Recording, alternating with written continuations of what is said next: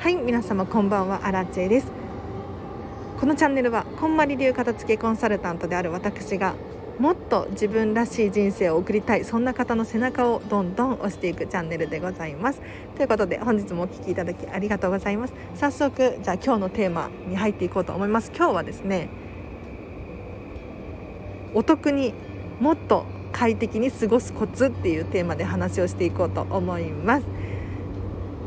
で本題に入る前にちょっとだけお知らせをさせてください。平日の朝はライブ配信をしております。お片付けのヒントお悩みに答えたりとか1日1個課題を出していますのでこのライブ配信を聞くとですねもう自然とお片付けがはかどって理想の暮らしが近づいていると思います。ぜひね気になる方いらっしゃったらまた明日ですねお会いできるととっても嬉しいです。だいたい9時10時くらいで始めることが多いです。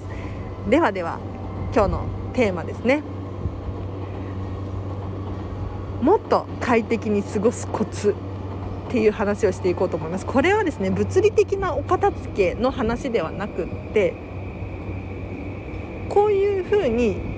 過ごした方が損しないよというかお得なんだよっていうのをちょっと伝えさせていただきたいなと思います。で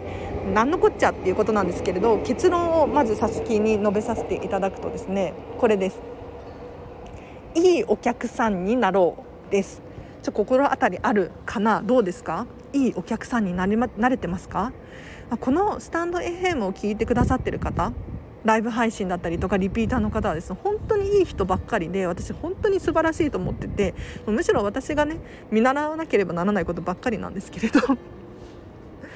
要するにいいお客さんになってほしいんですよ、うん、このスタンド FM を聞く時もいい人になってほしいんですね。でいい人って一体どういうこっちゃって思うかもしれないんですが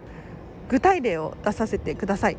例えば私最近はですねもう本当にディズニーシーにはまりまくっていてドハマりしていてもうなんやかんや去年の9月くらいから通い始めて1年間に12回くらい行ってるんじゃないかなって思うんですけど。一昨日と昨日と実はホテルミラコスタのベンラビスタラウンジっていう景色がもう本当に美しいレストランでただ食事をするだけっていうことをしてきたんですね。でそこで私何を意識しているのかっていうと、まあ、自分らしく自分が楽しく過ごすっていうことはもちろんなんだけれどいいお客さんであるっていうこともすごくね意識しているんですよ。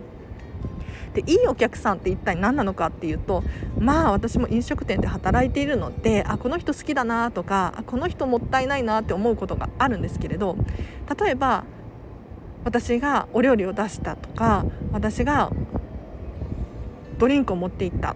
その度に「ありがとう」とか「美味しそう」「かわいい」とかなんか言ってくれると反応があるとすごく楽しいんですよね。うん、一方で何にも反応がなかったりとかむしろお金払ってるんだからお客様というかうんていうのかなちょっと上から目線になっちゃってる人あ別にそれが悪いっていうわけじゃないんだけれどもったいないです非常に。で昨日の一昨日の私のアラチェの体験談で言うと私はですねもう本当にキャストさんお店のスタッフさんに対してもう常にありがとうって言うし なんならあのキャストさんって結構話しかけてくださるんですよ。私に「今日暑いけど大丈夫でしたか?」みたいな、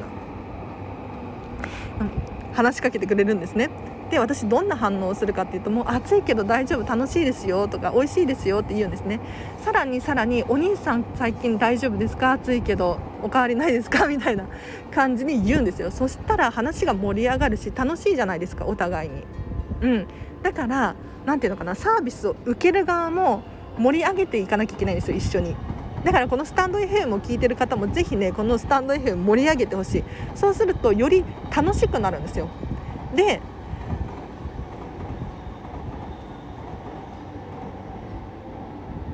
スタッフの側から見るとどんな現象が起こるかっていうとあこの人好きだなこの人に対してだったらもっと楽しんでもらいたいなってそういう感情が生まれるんですよね。なので昨日のアラチェで言うと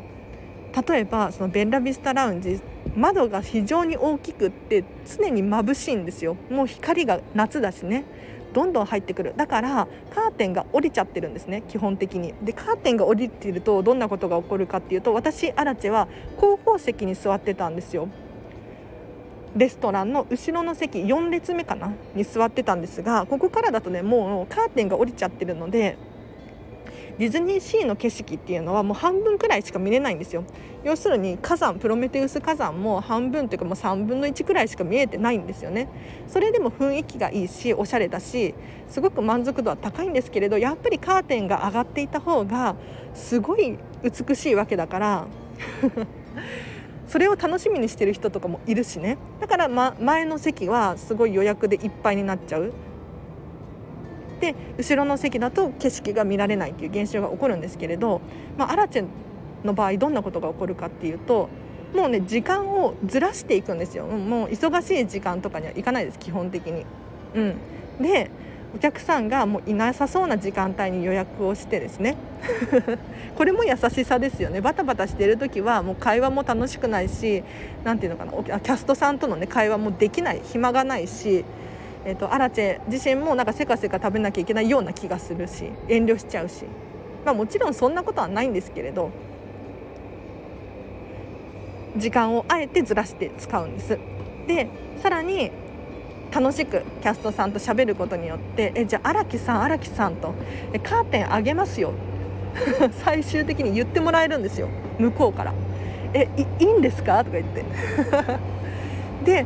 もうお客さんもほとんどいないしね時間ずれてるから眩しいっていう風におっしゃる方いないんですよ、うん、だからもう荒木さんだったらもうカーテン開けるから 写真撮りましょう写真撮りますよとかって言ってくださってもちろん他のお客さんに対してもそういう対応を取ってくださると思うんですけれど何ていうのか積極的にその態度をしたい対応をしたい人とそうじゃない人がいるはずなんです。これはお客さん側の問題ですよ、うん、なんかここの店員嫌いだなとか態度悪いなって思うかもしれないじゃないですか。でも店員さんも人間だから楽しいと思ったことに対しては楽しいんですよ。どう考えても。だからどんなお店に行ってもどんなレストランに行っても何を買っても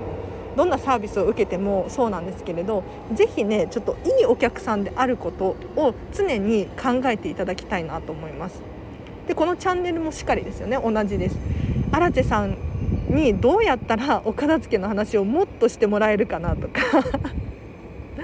荒地さんが喜ぶのは何だろうとかとかっていうのを考えていただくと私がポロッとねいいことを言ったりとか。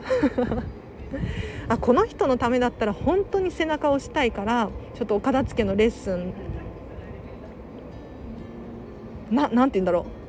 う。本気でやる、まあ、いつも本気だけど楽しくねやろうって思えるかもしれないじゃないですか。だからぜひねこのチャンネル聞いてくださってる人うん。まあほぼほぼみんな合格なんですけれどもしねあのあそういえば忘れてたなとかっていうふうに思う方いらっしゃったらぜひいいお客さんであることこれをちょっと頭に常に入れていただくともしかしたら最高のサービスを受け取ることができるかもしれない。これはお金では手に入らないんですよ。いくら同じお金を払ってもやっぱりいいサービスを受けてもらいたいなって思える人っているんですよ。間違いなく。同じお店なのに例えば口コミ見てるじゃないですか。口コミ見るじゃないですか。いろんな口コミありますよね。いくら人気のお店であっても口コミ悪くつける人いますよね、うん、あれなんでかっていうと、まあ、もしかしたらそうなのかもしれない。本当のことを書いてると思う。本当のことだと思うんですけれどお客さん側の何ていうのモチベーションっていうのかな。もういいサービスを受け取ってやろうみたいなそういう気持ちがないとスタッフさんもいくら丁寧にね対応しててもなんかこの人嫌だなとかあそこのテーブル行きたくないなとか思われたらもったいないのでぜひねちょっとそんな感じでやってほしいなと思います。では今日は以上です。なんかもうこれね喋りたくなっちゃったの。うん。ちょっとうまくまとまってなくて本当に申し訳ないんですけど伝わったかしら？伝わったかしら？でこれどこで手に入れた価値観なのかっていうと私もしかしたら皆さん嫌いかもしれないけれどキングコングの西野さんが大好きなんですよ。でもう23年くらいオンラインサロンに入っていてで西野さんのオンラインサロンって毎年年末になると忘年会があるんですね。で去年も実はやってて人数をぐっと減らしてやってるんですよ。でこの忘年会何なのかっていうと、まあ、とにかく楽しむっていう目的なんですよ。お酒飲みながらなんだろうみんなで歌歌って踊ってとにかく楽しむっていうのが目的の忘年会なんですね。だから演者さん要するに歌ってくれる人踊ってくれる人が盛り上げるのはもちろんなんだけれどそうじゃないよと。お客さんも盛り上げないとこの場は盛り上がらないからお客さんの責任だぞって。すっごい言われるんですよね。でもうここに来ているのは全員プロのお客さんでしょ。プロのお客さんだからどんなに失敗してもこっちがね演者が失敗してもどんなに滑ろうとギャグが面白くなかったとしても盛り上げれば盛り上がるから盛り上げてくださいみたいな ことをおっしゃってるんですよ。で実際どんなことが起こるかっていうと確かになんかど素人の演奏会だったりとかもう本当に素人の人のダンスを見たりとかするんですよ。うん、たまたま集まった人が踊ってるみたいなね ただこっちもそのつもりでいるからもう楽しむつもりでいるから楽しいただただ楽しいんですよもうどんな何が起こっても楽しむぞっていうのが前提にあるから本当に楽しむことができるんですね。伝わってますか？なので皆さんなんかねお料理食べに行ってなんか美味しくなかったって思うかもしれないけれどもう美味しくなかったことが楽しいっていう風に思えたらすごいいいと思うんですよ。そう何これギャグじゃんみたいなねいいと思います。だからぜひあのいいお客さんであると本当に楽しいのでなんか否定から入る人だったりとかいません？否定から入ったりネガティブスタートだったりとかいやどんなもんだろうって探りに来ていたりとかこれちょっとまずいと思いますみたいな。これこうなんか冷めてますとか。別にいいじゃんって思うんだけど私だけかな？なんかやっぱり飲食店で働いてるからかな？なんか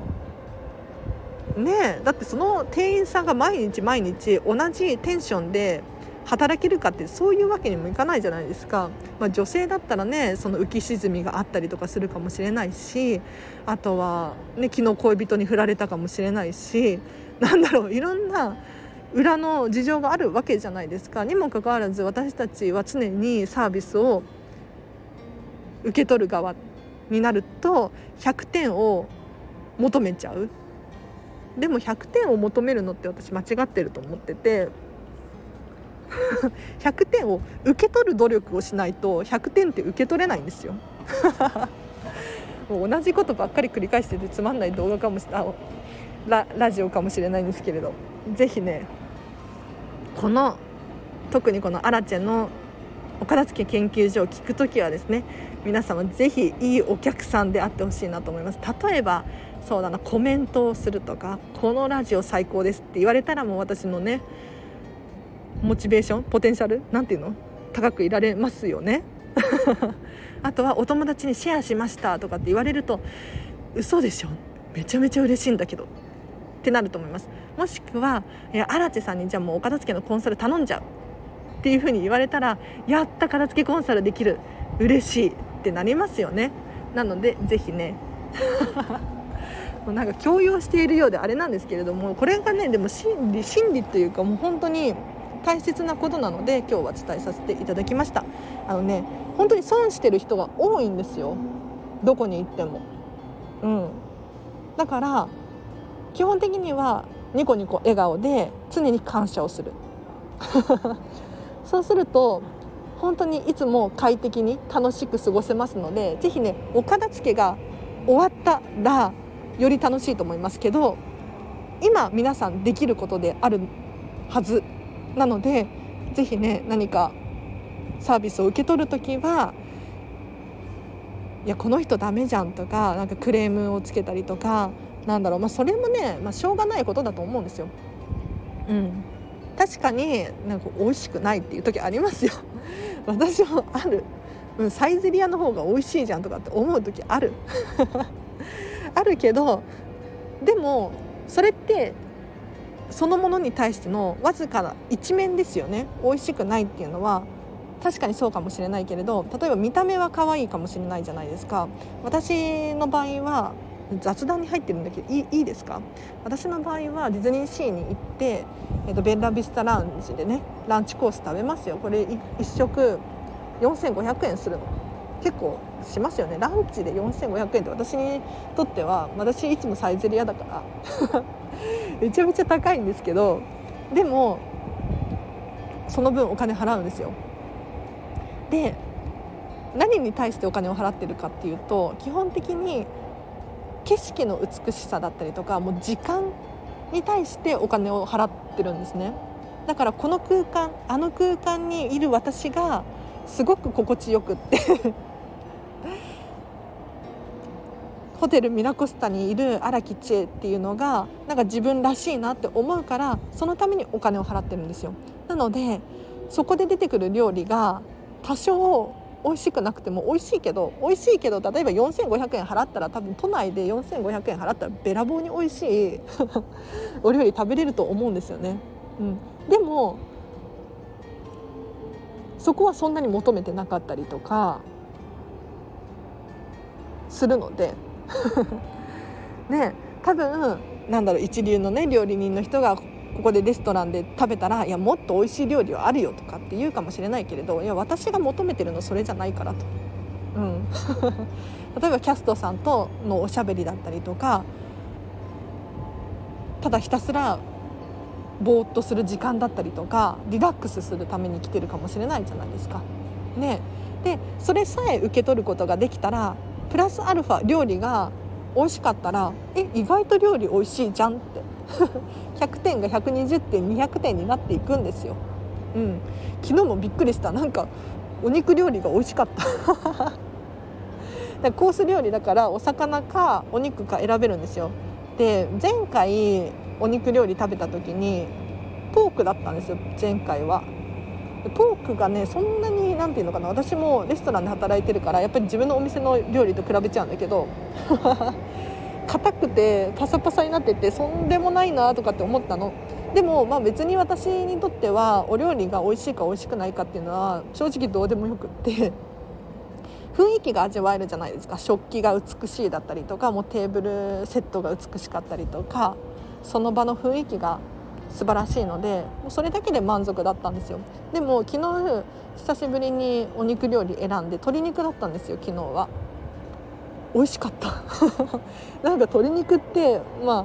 ディズ勝手なディズニーの料理のイメージなんですけれどパサパサになってそうだなとか ちょっと硬そうだなって思ったんですがジューシーだった。びっくりしちゃいました、うん、なんかいいいい鶏さんを使ってるみたいで。とかなんとかってこんなこと喋っちゃうともしかしたらベジタリアンの人が聞いてたりとかするかもしれないのであんまりあれかな。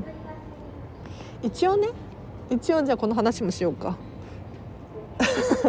もう雑談だからいいよね。日曜日だしね。ごめんね。ごめんなさいね。なんだろう。酔っ払ってないのにすごい今日は楽しい。なんかディズニーシーのことになるとすごいねあの目が輝き出します。はい。でそうベジタリアンの話をさせていただくと私はベジタリアンではないんですよ。ビーガンでもないんですよ、うん、ただお家にはお家で食べる料理に関して言うと基本的にお肉は食べないようにしています。でなんでかっていうと、まあ、環境に優しくないよねっていうのが一番の理由ですね。うん、なんかそんなにお肉を食べたいかって言ったら、まあ、食べたいけどなんだろう野菜や果物で足りるなら事足りるならそれでいいなと思っています。で100%家で食べないかって言ったらそういうわけじゃないですよ。たまにはお魚食べたいなとか思うしお肉食べたいなとか思うんですけれど以前は本当にめちゃめちゃ食べてたんですよ。もう何年前だろ？う45年くらい前かな。なんかタンパク質ブームが来てね私アラチェの中で。なんか鶏肉ささみじゃないけど 筋トレとかもしてたから。なんかお肉めっちゃ食べてたんですけどなんかこんなにお肉食べててなんかかわいそうに思えてきちゃってお肉たちが。で私基本的に満腹中枢が壊れてるのでお腹いっぱいにならないんですよ。だ永遠に食べれちゃうんですねお肉とかを。そうすると本当にかわいそうに思えてきちゃっていやこのままではまずいと思ってあの一回食べるものを整理したんで片付けたんですよ。そしたら今はですねもう朝ごはん食べないし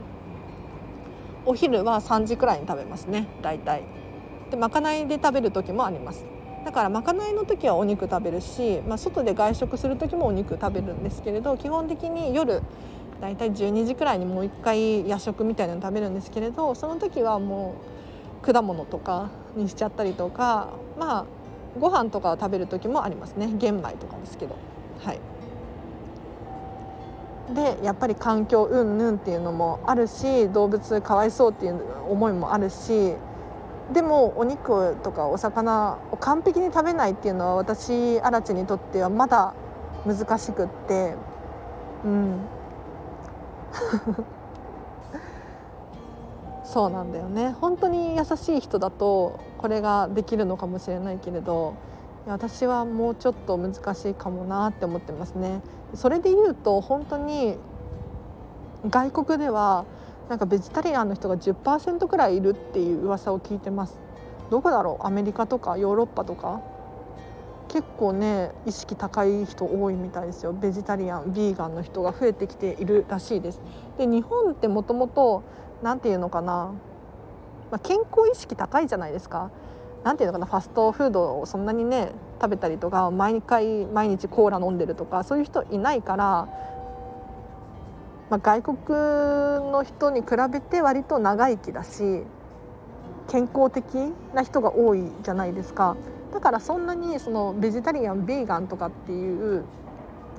考えってあんまりないかもしれないんだけれど外国ではね本当に流行ってるんですよ。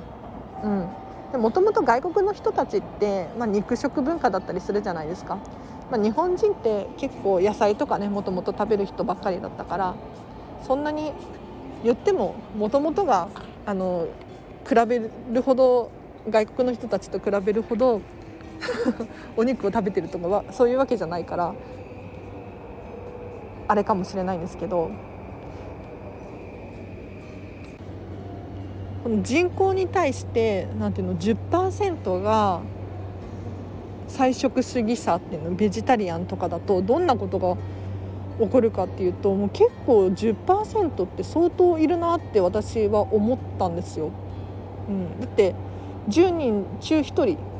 100人で10人ですよ。すごくないですか？でおそらく完全にはベジタリアンじゃないけどもうほとんどお肉食べないよっていう人たちも中にはいると思うんですよね。うん、でその10%って聞いて何を私は思ったかっていうと私左利きなんですけど左利きって全人口に対して大体10%から12%くらい。これはねいろんな国で言われてますけど大体この辺。日本でもそうですね。10%から12%くらいが左利きっていうふうに言われてるんですけど左利きと同じくらいいるじゃんってベジタリアンがって思って。いやさすが外国だなっていやリテラシー高い。羨ましい。だからなんていうの日本独特のその食べ放題の文化だったりとか飲み放題の文化とかあるじゃないですか。あれ私ねゆくゆくはなくなると思ってます。本当になくなると思ってる。なくなるかもしくはなんか野菜だけとかね。うん。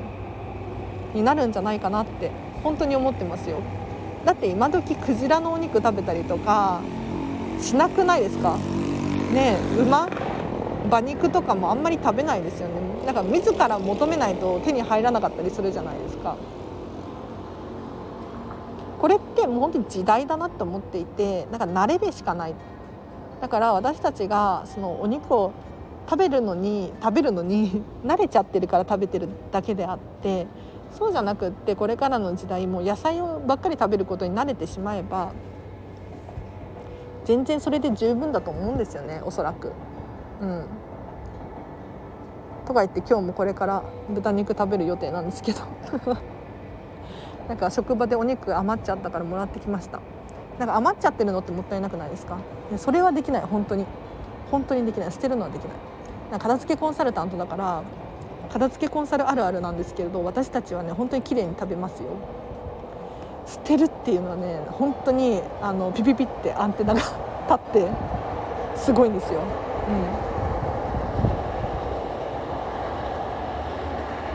ん。ということでなんか何の話をしてたんだっけ最初。だからいいお客さんでありましょうっていう話から なんか菜食主義の話になってしまったんですがすいません失礼いたしました。ここまで聞いてる人いるのかな？本当にすごいですね。私のファンですね。ありがとうございます。本当にありがとうございます。もしよかったらいいねを押していただけるととっても嬉しいです。では皆様今日もお聞きいただきありがとうございます。最後にお知らせだけさせてください。LINE で公式アカウントやっております。こちらは完全無料の荒地のメルマガです。だいたい平日の朝にですね500文字くらい1分くらいで読める内容のお片付けのヒントだったりとか生活に役立つことを送っていますので気になる方いらっしゃったらお友達登録してみてください。で直接私にメッセージが送れる設定にしてあるのでお片付けのお悩みだったりとかご意見ご感想ぜひね送ってみてください。もう確実に読んでますし今だと友達が少ないので高確率で返信をしています。はい。でさらにお片付けのレッスンのお申し込みこちらでできますね。今はオンラインのお片付けのみのご案内なんですけれどもちょっとコロナ云々なので対面式はお友達とか知り合いの人限定にさせてもらってます本当にあでも言ってももしどうしても荒地さんにどうしても来てもらいたいっていう方がいらっしゃったら LINE してください。はい、で今ね料金は3時間から受け付けていまして1時間あたり6600円税込みです。でこれこの金額ちょっと高いって思うかもしれないんですけれどなんでかっていうと実はこんまりメディアジャパンからこれ以上値段を下げないでほしいっていうふうに言われてるんですよ。うん、だから仕方なくというかこれくらいの価値があるものだからその価値を提供してほしいって言われてるんですね。うん、なのでこの金額を設定しているのでご了承ください。はい いやぼったくってるとかじゃないの本当にこれだけ人生を変えるほどのときめき人生を変えるほどの衝撃が起こるので是非ね体験してほしいなと思います。あとお家で来てもらうのはとかお家を見てもらうのちょっとって思う方いらっしゃるかもしれないのでこんまりメソッドワークショップっていうのが開催できますこれは2時間プラス30分の質疑応答タイムなんですけれどこの2時間のワークショップ何かっていうとこんまりメソッドとは一体何なのかっていうのをギュギュッとハイライトの部分をねまとめたものになっております。だからこんまりさんの本をもう中途半端にしちゃってるとか 読み切れてないとかこんまりさんの動画を見たいけど見れてないとかそういう方がいらっしゃったら多分このこんまりメソッドワークショップこれお一人3500円税込みなんですけれどグループワークなんですね。これ受講すると体験型なのであときめきってそういうものなんだって理解できたりとかあこんまりメソッドっていうのはそうやってやっていくんだねっていう方法手段っていうのが理解することができるのでご自身で自分の力だけでやりたいっていう人はですねおそらくモチベーションが上がってやる気になると思います。ぜひね気になる方いらっしゃったら申し込んでほしいなと思います。これはあの日時はいつでも大丈夫ですし私にお問い合わせいただければなと思うんですけどただねこれも条件がある。このね私のレッスン。何かっていうと今日の本当に放送に通ずる部分でもあるんですけれど誰でも彼でも受け付けているわけじゃないんですよ。うん、どういうことかっていうともうお金を払えばお片付けしてくれるんでしょ？みたいなスタンスの人はもう NG です。絶対に受け付けません。そうじゃないの。本当に困っているとか本当にお片付け頑張りたいとか本気の人さらに言うと、えーと、こんまりさんに否定的な人はもうダメだし なんだろう。荒地さんにやってもらおうとかそういうスタンスの人はダメです、うん、だからもうお片付けの方法を自ら学ぶ意欲があっててときめく理想の人生これを送るっていう覚悟が決まってる人。もしくはモヤモヤしてどうしたらいいか分かんない荒地さん助けてみたいな人はぜひねお申し込みいただければなと思います。ここでもやっぱりねいいお客さんってね本当に重要ですよ。いやこの人のためなら私本当に頑張る。うん。いつでもで電話していつでも連絡してみたい。ね。重要ですね。はい。では 最後までお聴きいただきありがとうございました。ここまで聞いてる人いるのかな？いたらいいね押してください。では 今日もお聴きいただきありがとうございました。明日も明日ライブ配信やるのでぜひお待ちしてますね。平日だよね明日ね。はい。では皆様明日もハピネスな一日を過ごしましょう。あらでした。バイバーイ。